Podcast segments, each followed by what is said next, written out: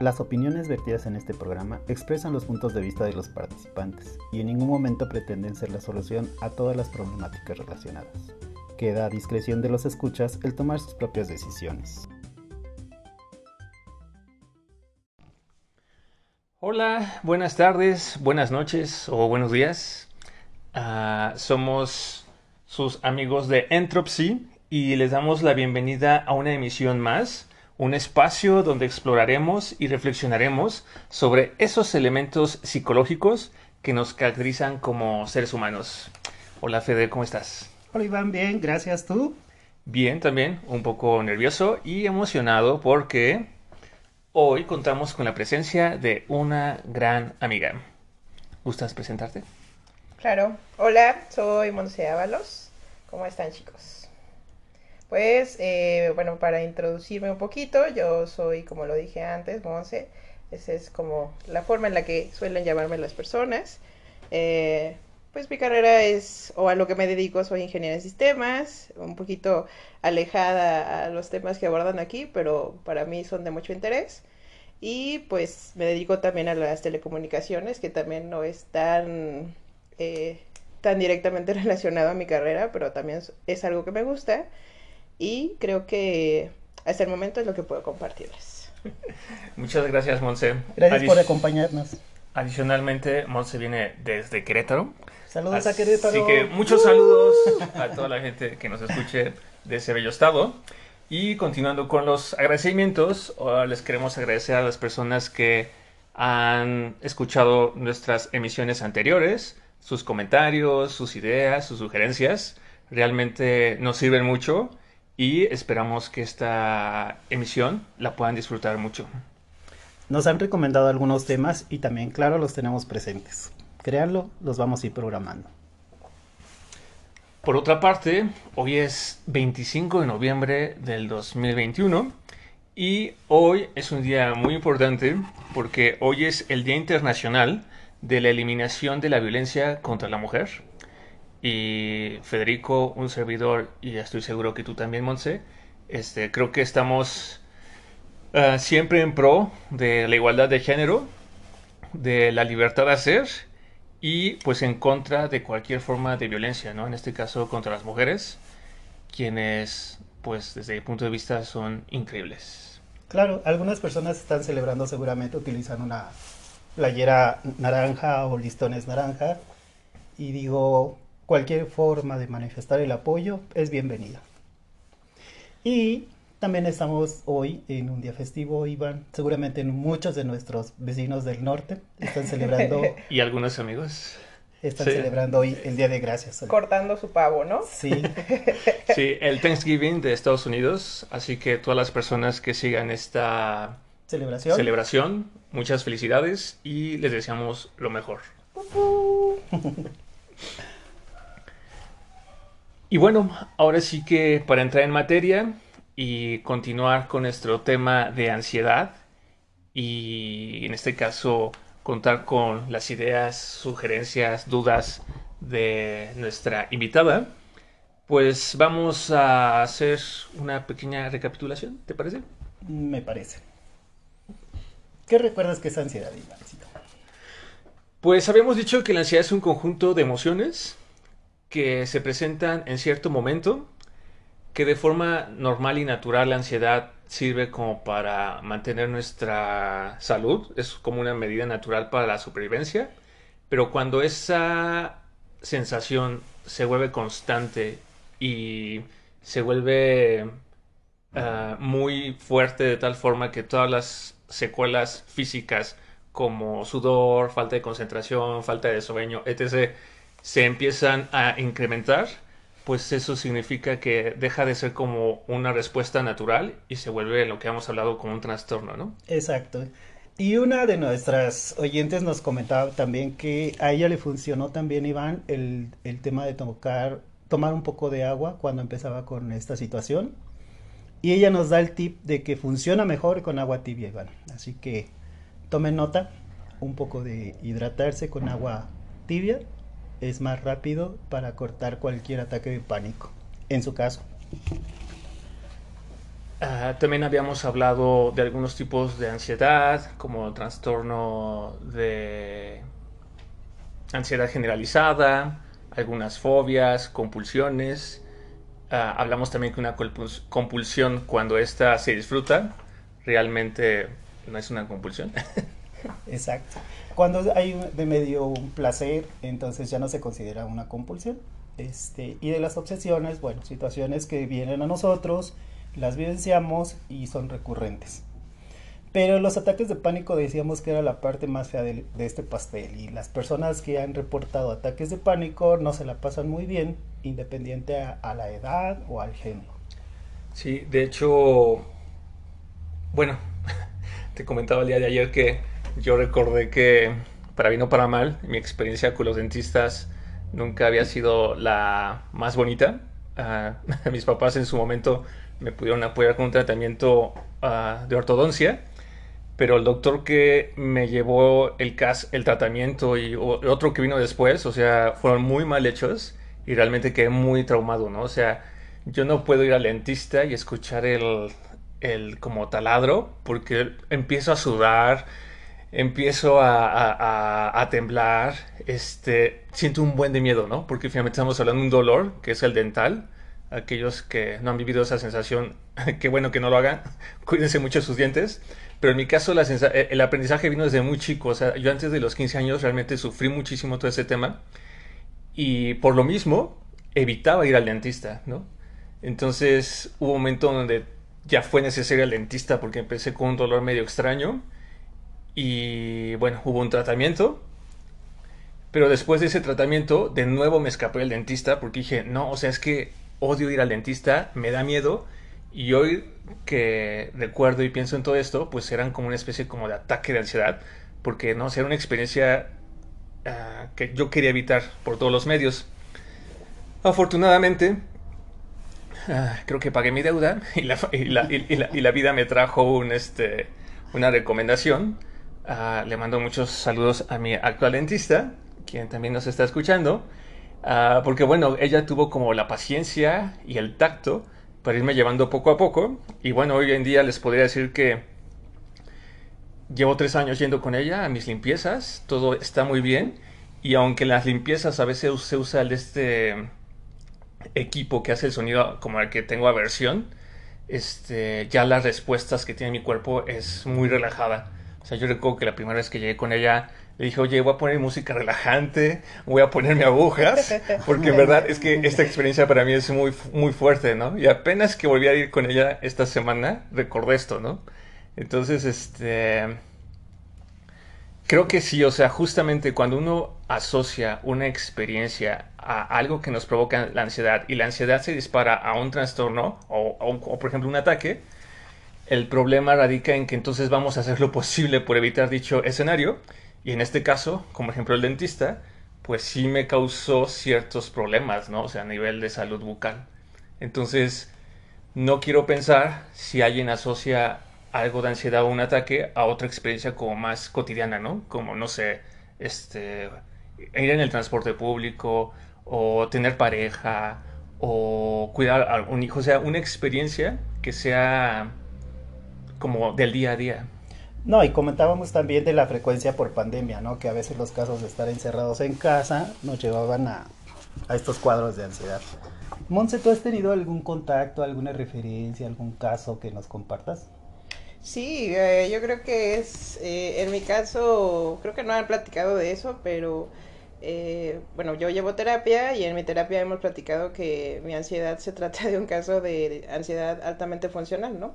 Que también es una de las cuestiones como crónicas y que a lo mejor no son tan, eh, no sé cómo decirlo, tan agresivas como... O invalidantes. Así es, tan invalidantes como lo que platicaban de la ansiedad generalizada, ¿no? Porque también en su momento conviví con una persona que vivía con ese trastorno y pues es atemorizante y es eh, pues bastante, ¿cómo se puede decir? Eh, te, limita demasiado, ¿no? Entonces, tanto así es, te paraliza. Entonces, para esta persona y para todos los que vivíamos a su alrededor era, pues sí, era como vivir con esa, esa cuestión constante, ¿no? Entonces, en mi caso, Eh, la ansiedad sí me deja hacer muchas cosas y de hecho me, justo como lo dice su nombre, ¿no? Me vuelve muy eficiente, me vuelve como muy eh, perfeccionista en ciertos casos.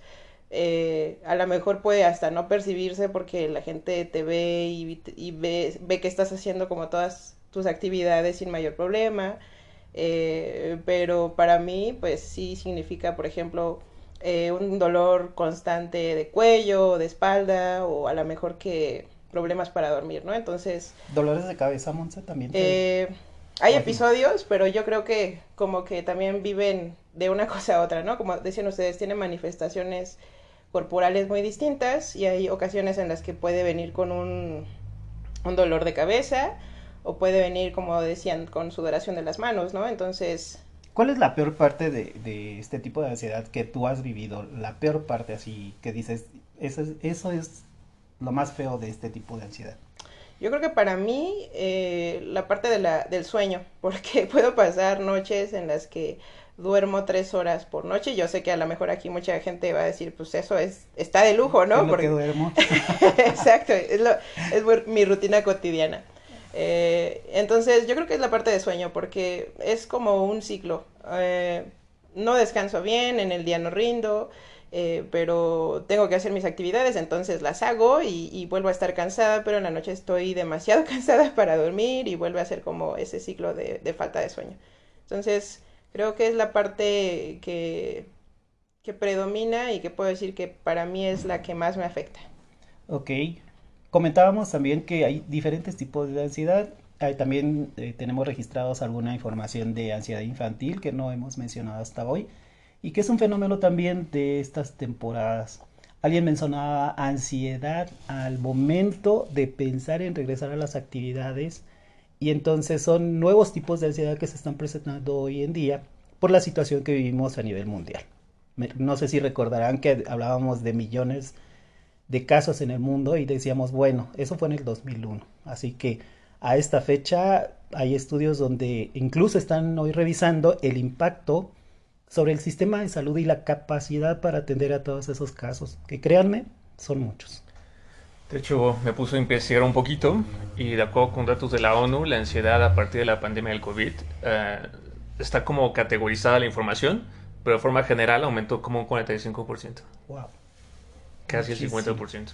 Sí, no por nada se implementó esta nueva norma, ¿no? Creo que es la 35 o, o no recuerdo bien. Exacto, es la, la 035. Así es. Sí, y que tantas empresas han implementado como medidas eh, y, y, otras cuestiones de apoyo para sus empleados y que puedan como sobrellevar esa, esta situación, ¿no? Claro, la 035 este, está haciendo sonar en el medio laboral precisamente porque está abordando eh, la salud emocional y psicológica de los trabajadores. Y tiene todo un armamento atrás interesante que yo creo que una vez que se acabe de implementar en, en México, vamos a empezar realmente a dimensionar los beneficios o no los beneficios o los ajustes que se ocupen para que la salud en general en nuestra sociedad se mejore. Y bueno, Monse, retomando un poco la experiencia que nos compartes, ¿Tú cómo te diste cuenta que tenías este tipo de ansiedad? O sea, ¿qué fue lo que te llevó a decir, bueno, es que llevo, llevo un mes sin dormir bien, ya no puedo seguir así? Uh, comentaste que estás en un proceso terapéutico. O sea, ¿qué fue lo que te invitó a buscar apoyo? Ok, bueno, mi motivación para buscar eh, ayuda terapéutica fue otra, ¿no? Una cuestión, digamos, personal. Pero justo en terapia yo empiezo a a platicar con mi terapeuta de que hay ciertos temas que me provocan eh, pues respuestas físicas que yo reconocía y eran muy puntuales, ¿no? Por ejemplo, que me mareaba o que me empezaban a sudar las manos justo con ciertos, eh, ciertos temas y ella empieza a traer al, a la mesa el tema de la ansiedad, ¿no? Entonces me doy cuenta que justo mucho, mucha de mi niñez y adolescencia viví con esta cuestión y yo no me daba cuenta porque precisamente, o sea, vuelvo, a, vuelvo a al mismo tema. Mi ansiedad es muy funcional. Entonces, no me detenía, yo seguía haciendo mis actividades, para mí era algo normal que me estuvieran sudando las manos todo el tiempo. Entonces, eh, hasta que ella me trae a la mesa y me dice, mira, eh, así está el tema, esto es a lo que se refiere a la ansiedad, una plática similar a la que ustedes nos han compartido en, en los programas anteriores.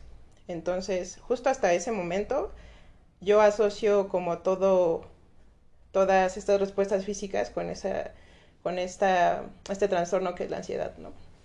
Oye, Monse, a mí me salió una duda. Fíjate que me quedé pensando, nosotros hemos comentado algunos métodos o tips para identificar y tratar de controlar los, los ataques de ansiedad. Hasta este momento tú tienes algo que nos puedas compartir en general, no sé, algún tipo, medio, no sé, algo que nos quieras compartir para controlarla, ayudarla o algún paliativo. Sí, bueno, en, mi caso creo que he aprendido que lo peor que puedes hacer con la ansiedad es tratar de controlarla. O sea, eso es como, no sirve, ¿no? De, plano. Entonces, yo creo que más bien es como aprender a, a sobrellevarlo, a que sea más ligero, que te afecte de menor forma Uh, incluso que en algún punto haya ciertos temas que dejen de ser un disparador, eso es, eso es verdad, pero sí controlarla creo que ya aprendí por muchos métodos que, que es como lo que menos puede ayudar, ¿no? Entonces, eh, sí, hice mi tarea y les traje muchas ideas y muchos tips.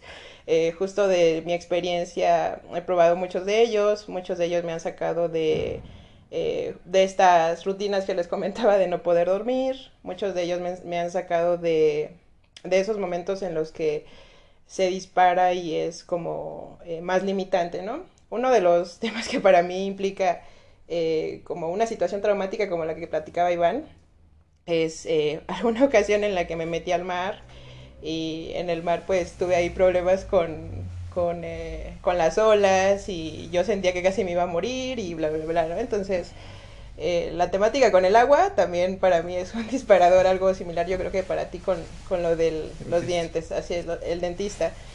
Entonces, también creo que, pues sí, algunos de los tips que les traigo han funcionado en, en esos aspectos. Eh, uno de ellos...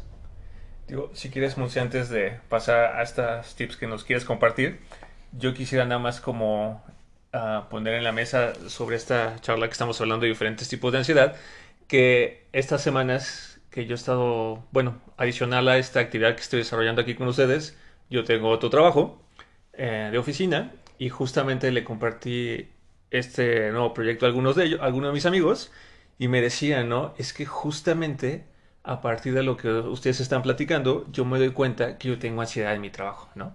Y ya les digo, ah, sí, ¿y como por qué? O sea, ¿qué es lo que sientes, no? Entonces, una amiga, saludos, me, me refería, ¿no? De que es que yo a veces tengo miedo hasta de salir de la casa porque no quiero venir a trabajar. Pero ¿por qué o qué pasa? No, bueno, es que es tanto lo que sé que tengo que hacer o tal vez me equivoqué en tal cosa y no quiero como encararlo o, o, afrontarlo o que me regañen que, que, que, a veces vivo con miedo, o sea, me levanto con miedo y me tengo que forzar a levantarme y salir, ¿no? Entonces, este, me dice, ahora que lo, que lo escucho y que los escucho ustedes, también observo que luego tengo ese nerviosismo, esa como taquicardia, y de alguna forma, pues me confirmo que a veces tengo ansiedad en el trabajo, ¿no? Otro amigo igual decía que, bueno, él está ahorita en un periodo de su vida donde está, tiene nueva familia Saludos a todos ustedes. y este.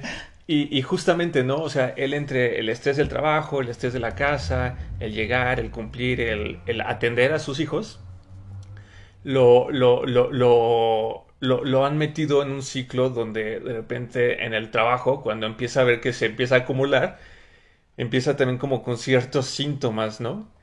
Ah, ya comentabas, Fede, que el tema de la NOM, esta, la NOM 30, pues busca justamente ir evaluando y disminuyendo los riesgos psicosociales. Ojalá que... NOM 35. Perdón, NOM 35. Ojalá que esta NOM y las empresas pues lo vayan implementando y trabajando de forma conjunta con todo, con todo su personal para justamente, ¿no? O sea, darse cuenta que, por ejemplo, hoy en día tener salud no significa simplemente pues tener el cuerpo completo o, no tener una gripe, una tos, ¿no? O sea, hoy en día tener salud no solo significa que nuestro cuerpo físicamente está completo, significa que este, nuestro cuerpo funciona correctamente, significa que nuestra psique, o sea, esa parte este, no visible, también se encuentra estable y, y, también ahí podríamos meter inclusive el tema de las emociones, ¿no? O sea, hoy hablar de salud es, una, es hablar de una, es como una visión más integral que no solo incluye a un especialista o un doctor, ¿no? Sino es, es un campo que están tratando de incluir todas esas, todos esos aspectos que nos conforman como seres humanos. Es correcto. Y finalmente, en algún momento mencionábamos también que nosotros nos cubrimos de buena intención, pero también en, nuestra introducción les hacemos la invitación a que recapaciten cuál es su mejor opción.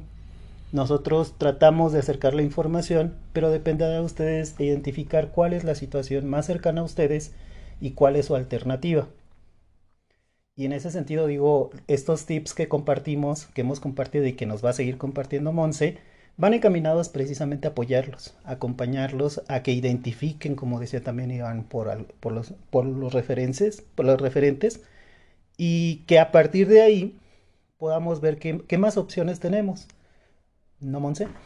Sí, es, sí, y creo que también es eh, justo, justamente importante eh, pues revisarse todas las cuestiones de salud, ¿no? Porque a veces asociamos, o yo puedo decir, bueno, mi, dolor de espalda es por ansiedad, pero en una de esas, ¿qué tal si es una cuestión médica, ¿no? Entonces, sí creo que hay que despejar cualquier posibilidad y atacar, o, o bueno, más bien eh, cuidar nuestra salud desde cualquier ángulo.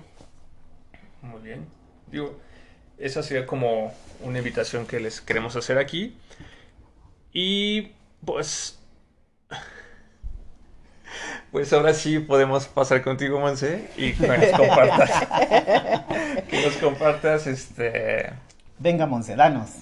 Alguna de estas ideas que, que con las que has uh, sacado adelante las, los episodios. Muy bien, pues muchos de, de los eh, de estos tips o recomendaciones que les voy a compartir, eh, algunos de ellos los he usado, otros he escuchado amigos que los han usado y bueno, eh, como lo mencionaba Fede, son con la mejor intención y esperamos que les sean de mucha ayuda, ¿no? Una de las cosas justo es que cuando tengan un episodio de ansiedad, pues se acuesten o se sienten en el piso, porque, eh, bueno, dentro de todas estas ideas de la meditación, el contacto con la tierra o el piso, pues te hace...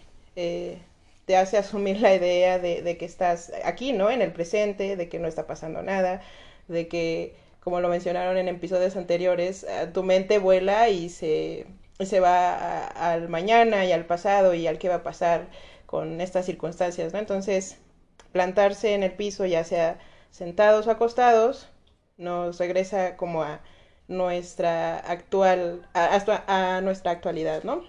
A la realidad. Así es. Eh, otro, otro tip eh, sería, por ejemplo, colocarse un hielo en la nuca que también habla mucho de conectarse con los sentidos. Entonces el hielo en la nuca justo te trae, te enfría, ¿no? Como, como el propio hielo eh, es el propósito, entonces te enfría y vuelve a, a justo llevarte a, nuevamente al presente. Entonces es el propósito. Complementando un poco esta idea que das, justamente uh, por el hipotálamo, es decir, por a la altura de la nuca, tenemos la unidad en el cerebro donde se regula la temperatura. Entonces, aquí en este caso tú nos estás indicando que nos pongamos un poco a hielo como para hacer un choque y disminuir como esa celeridad o ese calor que estamos sintiendo en un momento de ansiedad. Sin embargo, también es posible usar ese espacio cuando ustedes por alguna razón se han resfriado o tengan mucho calor. Este, si se quieren refrescar, pueden optar por mojarse la parte de la nuca o ponerse un hielito. O si tienen mucho frío o si se resfriaron, les sugiero que puedan ponerse como una cubierta o literal un chalequito, una bufanda para que le entre a esa zona. Esa realmente, en la base de la nuca tenemos como nuestro botón del termostato, entonces complementando lo que nos... No, está muy bien, todos los días se aprende algo nuevo, ¿no? Ya, ya aprendí yo también algo importante y nuevo. Eh, otra de las cosas que para mí ha sido eh, pues bastante retadora eh, es jugar a morirse. Así se llama el el ejercicio de respiración.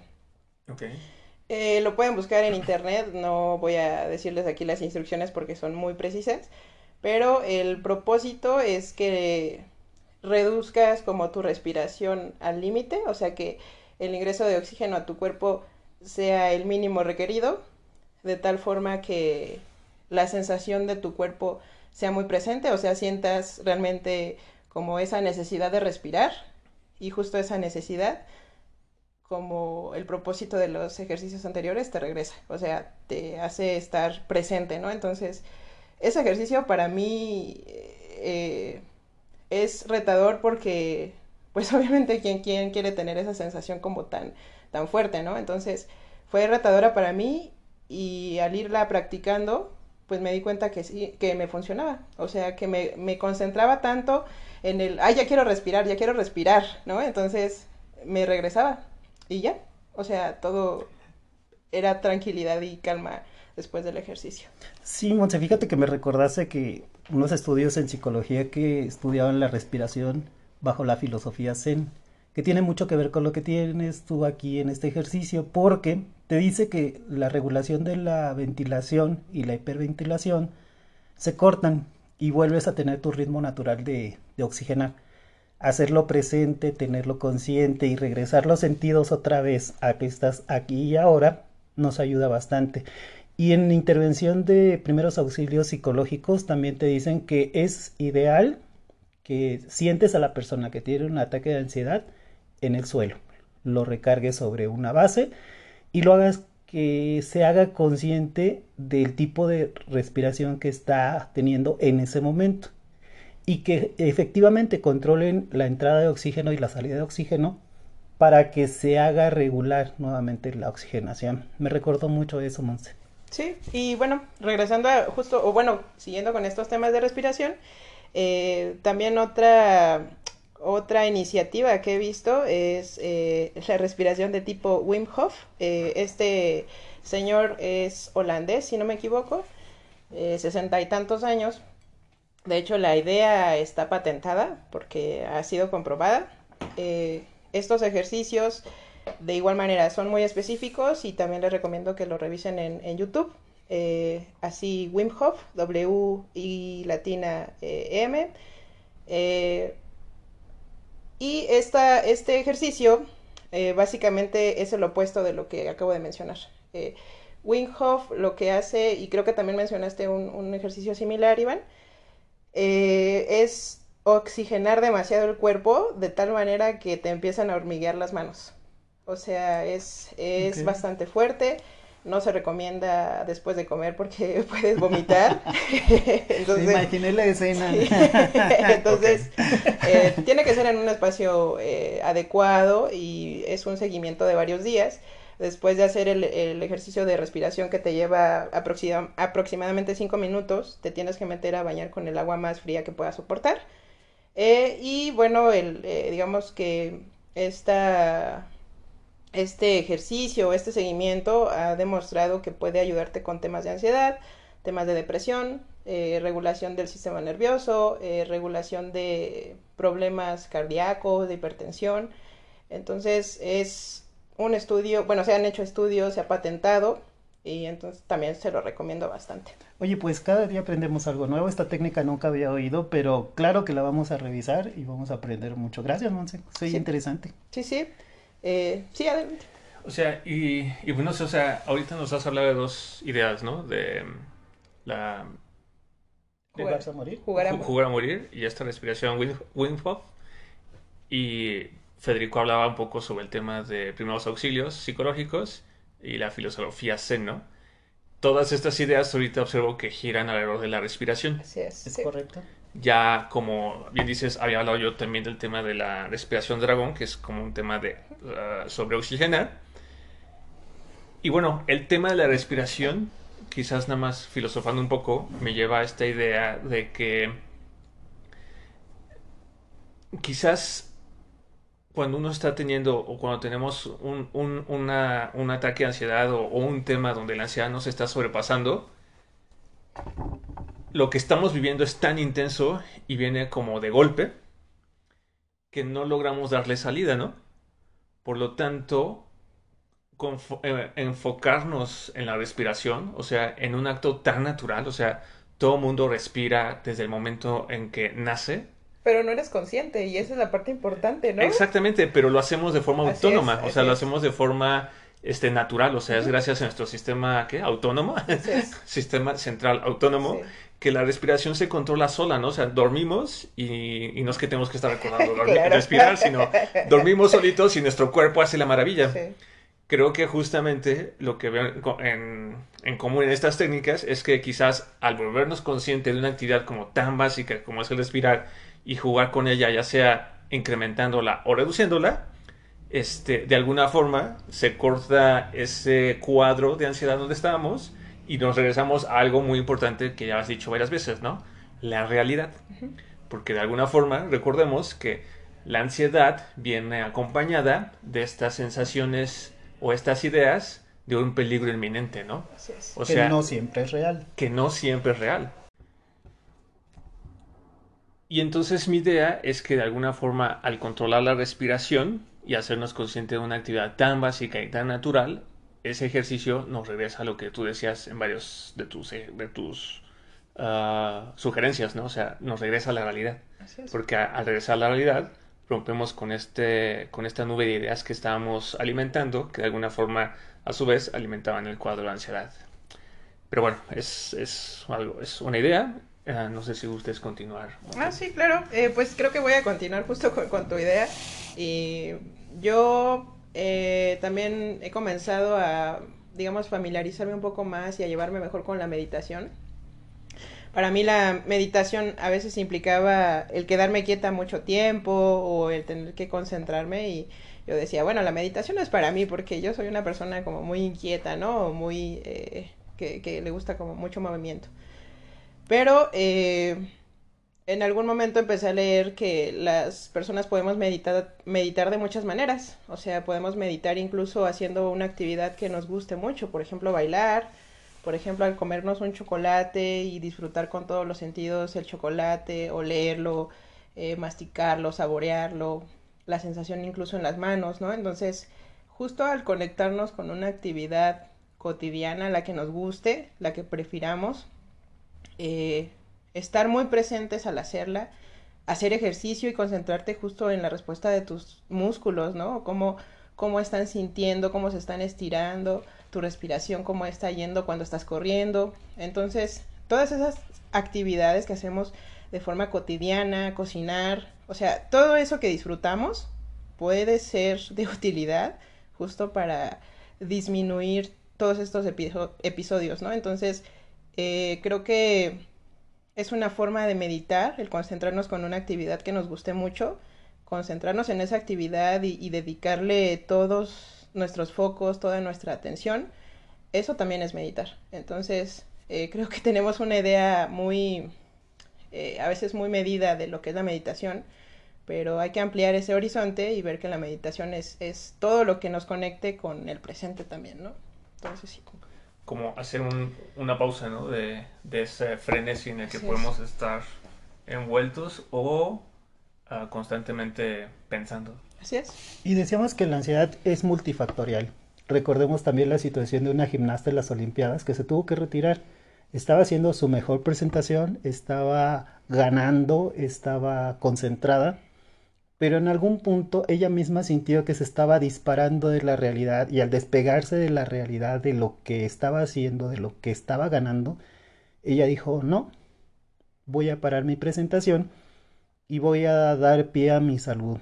Y creo que fue una medida muy inteligente. Yo creo que es muy de- debatible la situación y, y la decisión, ¿verdad? Hubo gente que estuvo a favor, gente que estuvo en contra, pero estoy seguro que ella en algún punto sintió que se estaba despegando de la realidad, de esto, de esta parte ganadora, se estaba yendo a una parte donde no se le estaba pasando bien y el estrés, la presión de algo que le gustaba hacer terminó teniendo más peso.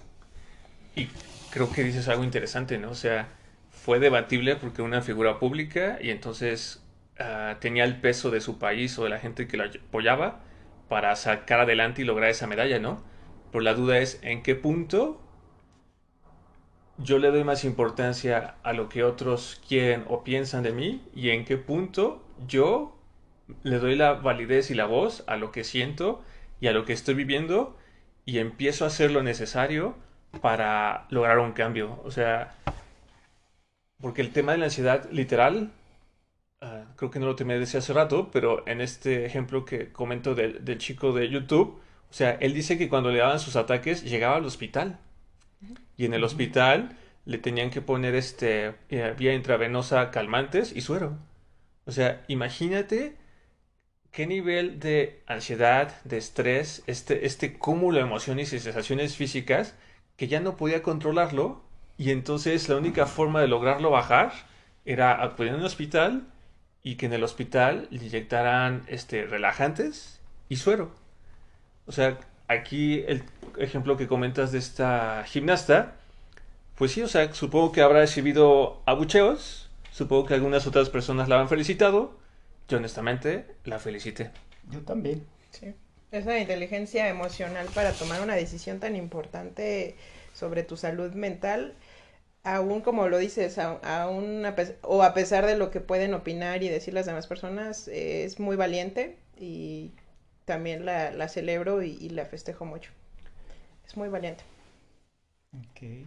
En Francia existe un, un sitio que se llama como sitio para mantener la salud uh, uh, de Amélie. Y justamente ahí, uh, bueno, dan como varias sugerencias. Y dentro de las sugerencias que comparten es eso, ¿no? Este, darse el tiempo para detectar esas actividades o eventos que generan o disparan nuestro, nuestra ansiedad y definir si es posible de alguna forma reducirlas o, de plano suspender estar como expuestos, ¿no? A ese tipo de eventos. Digo, habrá situaciones, por ejemplo, si es un tema de ir al trabajo, pues ni modo que dejemos ir al trabajo, ¿no? Pero, por ejemplo, si la ansiedad la genera porque mi jefe me grita o a cada rato este, no sé qué respuesta obtener, haga algo bien o haga algo mal, creo que en ese caso, o sea, lo que se vale decir es hablarlo y si no hay respuesta, quizás entonces ir a otra área, ¿no? Pero la idea sería, no, o sea, intentar algo, ¿no? O sea, no quedarse con las manos cruzadas y decir, bueno, es que pues ni modo aquí me tocó vivir y así son las cosas y no hay nada en mi poder que no pueda hacer.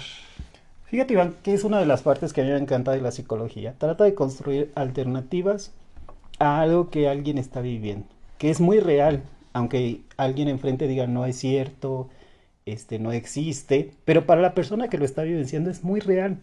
Es un ejercicio honesto de decir a partir de esta realidad, que es mía, que es interna, tengo que construir una alternativa que me acerque a la salud emocional y de algún modo crear alternativas. En psicología del, del deporte, Iván, mencionan que todo lo demás se vuelve externo y tú construyes tu rendimiento, tus alcances, las posibilidades que tú tienes que creer sin excederte de tu realidad. O sea, te hacen que te cases con la realidad y que busques el mayor logro, el mejor alcance y la mejor posibilidad. Pero siempre apegado a tu realidad, precisamente para que no se te dispare el estrés o la ansiedad. Y continuando con la idea del ejercicio, creo que también es una, es como eh, bastante importante tener un hábito de ejercicio eh, o a una actividad física que nos guste, a lo mejor bailar, a lo mejor correr, a lo mejor ir al gimnasio, cualquier actividad que nos guste, creo que es importante en el mantener los niveles eh, químicos en el cerebro, ¿no? Porque también juegan un papel muy importante en, en esta cuestión que es la ansiedad. Eh, y disfrutar esa actividad, porque también hay un punto en el que mucha gente se compromete con, con la idea de hacer cinco días a la semana ejercicio, ¿no? Entonces, eh, sí, tener disciplina, pero también que no nos implique justo más ansiedad, ¿no? Como el decir, híjole, tengo que ir cinco días a la semana al ejercicio o ya eh, soy un perdedor o una perdedora, ¿no? Entonces, sí es importante darle seguimiento, pero que nos implique o signifique para nosotros algo disfrutable porque esa es la parte medular de, del ejercicio, que sea algo continuo, sí, que nos ayude para mejorar nuestra salud en todos los aspectos, sí, pero pues que también no implique eh, ese, eh, ese extra de estrés o de ansiedad.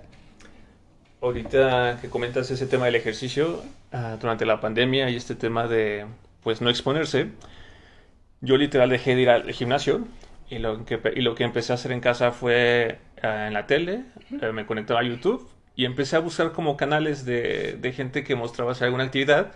Encontré, por ejemplo, un canal de yoga, lo empecé a seguir, empecé a hacer ejercicios de yoga y, y, ya me volví más flexible. Por ahí alguien más me recomendó el canal de, de, otra chica que te enseña a hacer ejercicios en casa. Y dije, ah, pues sí los hago. Y, o sea, es increíble, ¿eh? Porque esta chica con ejercicios uh, en casa sin peso, o sea, con tu propio peso, sí. este, pero con una secuencia continua, o sea, terminas trabajando pierna, glúteo, bíceps, pecho, pero a un nivel que yo no, yo no había sentido nunca ni con yendo al gimnasio, ¿no? Sí, claro. Entonces, este... Este músculo existía. exactamente, exactamente. Oye, esto que estoy sintiendo no sabía que lo tenía.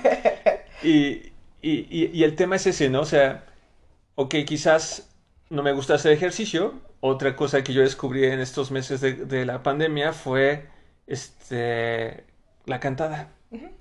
O sea, también hoy en día en internet, YouTube, este, luego cuando estaba solo, uh, ponía YouTube, ponía alguna canción en karaoke que me gustaba Claro. y me ponía ahí a cantarla solo, ¿no? O de repente ya hice una reunión con amigos y ya hicimos una noche de karaoke y el hecho de cantar y de sacar como esa voz, esa energía, como dices, es algo que descubrí que me gusta. Me cuesta cero pesos, bueno, solo el servicio de internet, Claro. pero ya lo estoy pagando, o sea que ya viene incluido. Sí. Y este, y pues son formas, ¿no? Como para darle salida a esos episodios ah, intensos donde uno, uno puede estar.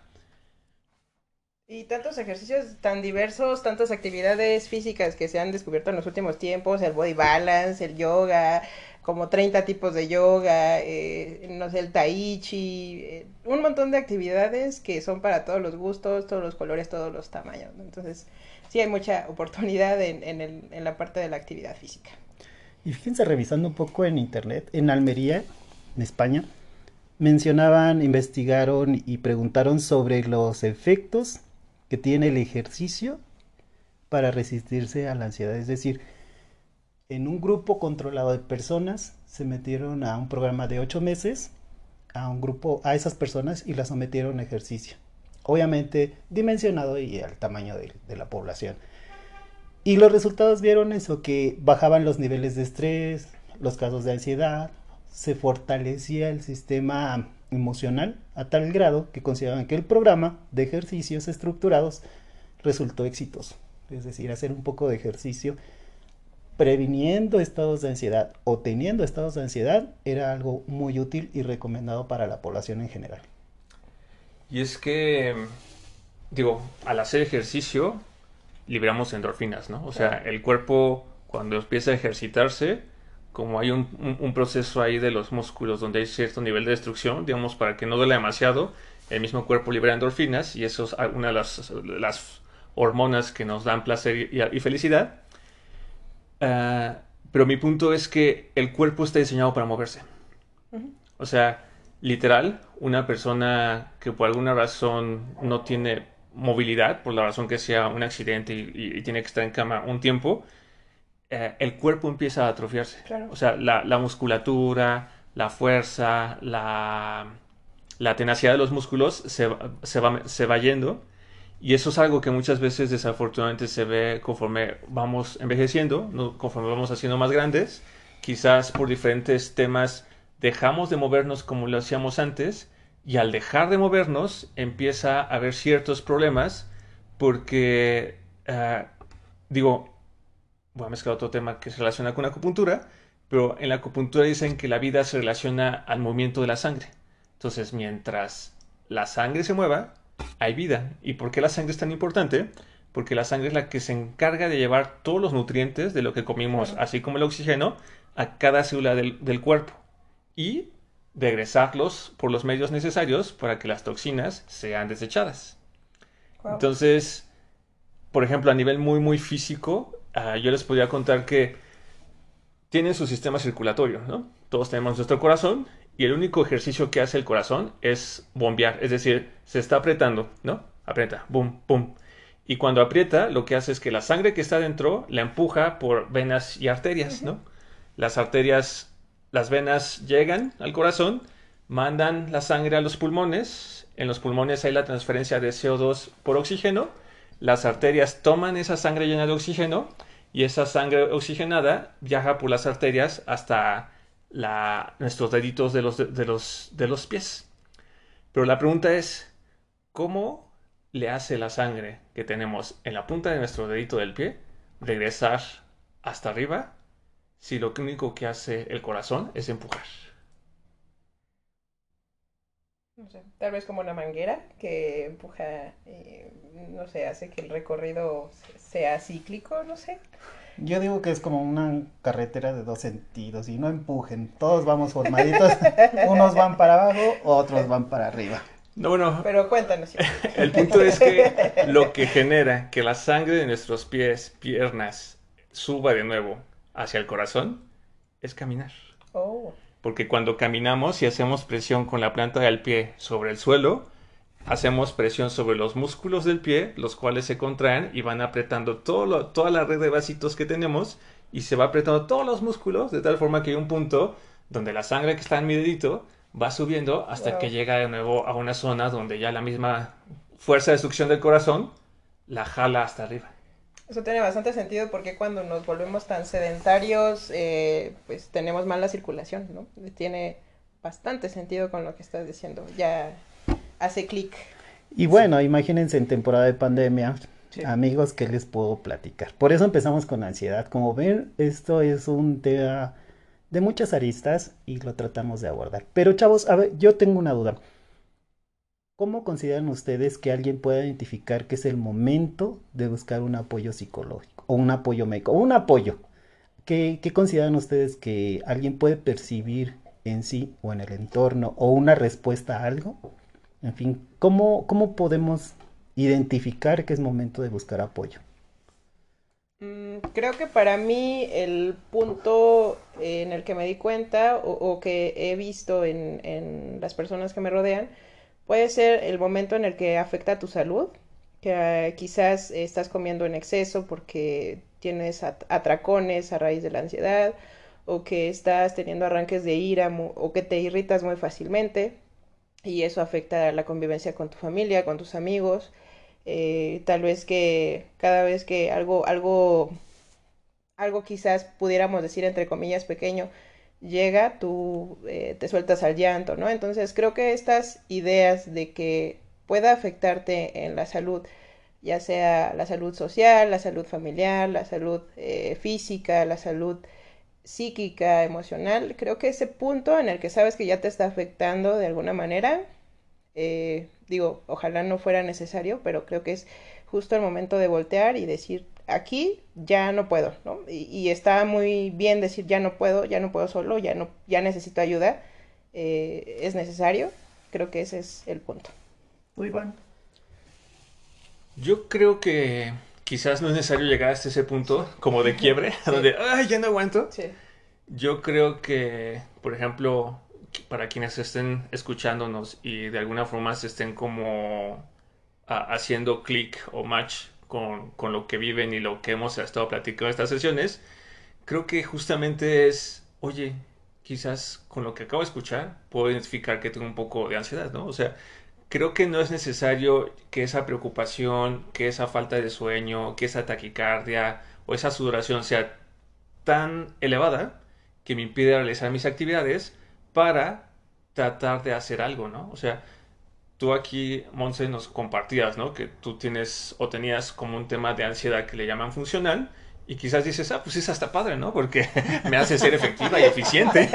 Entre comillas, lo de está padre, gracias. Pero, o sea, me refiero que es una escena donde no se paraliza, o sea, donde en lugar de paralizarse y no puede hacer algo, al contrario, hace, ¿no? O sea, entonces, pues dirán, oye, pues yo prefería tener tu tipo de ansiedad, ¿no? Entre todas, la menos peor, la menos sufrible pudiera hacerla funcionar, sí. Sin embargo, aquí Monse bien nos dice, ¿no? O sea, yo no, yo no sabía, yo no me daba cuenta, fue hasta que acudí a terapia a atender otras cosas que salió este tema y, entonces, y, al verlo dije, ah, ¿no? Entonces empecé a buscar la forma en que lo podía tratar. Claro. Yo creo que no es necesario llegar, entonces llegar a ese punto como de quiebre, simplemente es un tema como de, como esa atención que estamos acostumbrados a tener hacia afuera, traerla y estar un poco más atentos a lo que nos, nuestro cuerpo nos comunica. Fíjense que a mí me pasó algo muy particular. Yo desde muy pequeño alguien me dijo que mi cuerpo de manera natural producía un excedente de endorfinas. Entonces yo podía comer algo y yo así, ¡ay, qué delicioso! Y mis, mis glándulas gustativas, bueno, se los estoy diciendo y estoy salivando. Es algo muy biológico en mí. Entonces, en algún punto me di cuenta que esa sensación rara donde yo era muy feliz y todo era bonito y todo era positivo y, y así como una escena donde hasta los pajaritos cantan, dejó de presentarse. Dije, algo está cambiando. No estoy disfrutando la música, el sol, mis amigos, mi familia. Algo cambió. Alguien me, preguntaba, oye, ¿tú no tienes ansiedad? Y digo, no, yo creo que como que la, la sobreproducción de endorfinas después de los 50 años ha disminuido. Pero no me la he pasado mal. Yo no he llegado al grado de ansiedad. Pero me preguntaba, oye, ¿sabes qué es que a mí me ha pasado al revés? Yo era muy relajado y generalmente todo estaba tranquilo. Y últimamente percibo que los olores son feos o que mis amigos como que no me quieren tanto como yo pensaba o que siento que mis emociones han disminuido, como que se durmieron. Pero algo que me llamó la atención es que al menor situación, al menor punto, al menor roce, yo me quiebro y me dan ganas de llorar por cualquier cosa. Puede ser que alguien me detuvo, puede ser que alguien se cayó. Entonces, constantemente tengo ganas de llorar. Aunque aparentemente no hay una relación específica o lógica, constantemente tengo ganas de llorar. Este, ¿Tú crees que ya necesita ir? Y yo le dije, yo creo que ya te estás tardando. Si algo te produce tanta infelicidad, por favor no te tardes y acude a cualquier instancia que tengas. Obviamente yo sugiero atención especializada y con un psicólogo. Pero a veces los recursos, como mencionábamos, no nos da para eso. Hay que buscar alternativas, siempre hay una alternativa. Puede ser algún medio, puede ser algún consejo, pero temporalmente busquen eh, esos primeros auxilios psicológicos que los saquen de la situación problemática que están viviendo. Ese malestar es bueno que pare, es bueno que se erradique. Busquen instancias. Y creo que justamente lo que hizo tu conocido al hablar contigo fue como el primer paso, ¿no? Es, es decir, hablar, ¿no? Exacto. O sea, no, no, no hay que sentirnos como, como bichos raros o bichas raras, este, o como que si nos estuvieran marcando como si hubiéramos hecho algo mal, o sea, al contrario, creo que lo que sería muy importante para empezar a dar ese primer paso, si no sabemos qué tenemos o cómo resolverlo, es hablarlo, compartirlo con tu pareja, con tu familia, con tus amigos, con esa red de apoyo que tengas cercana.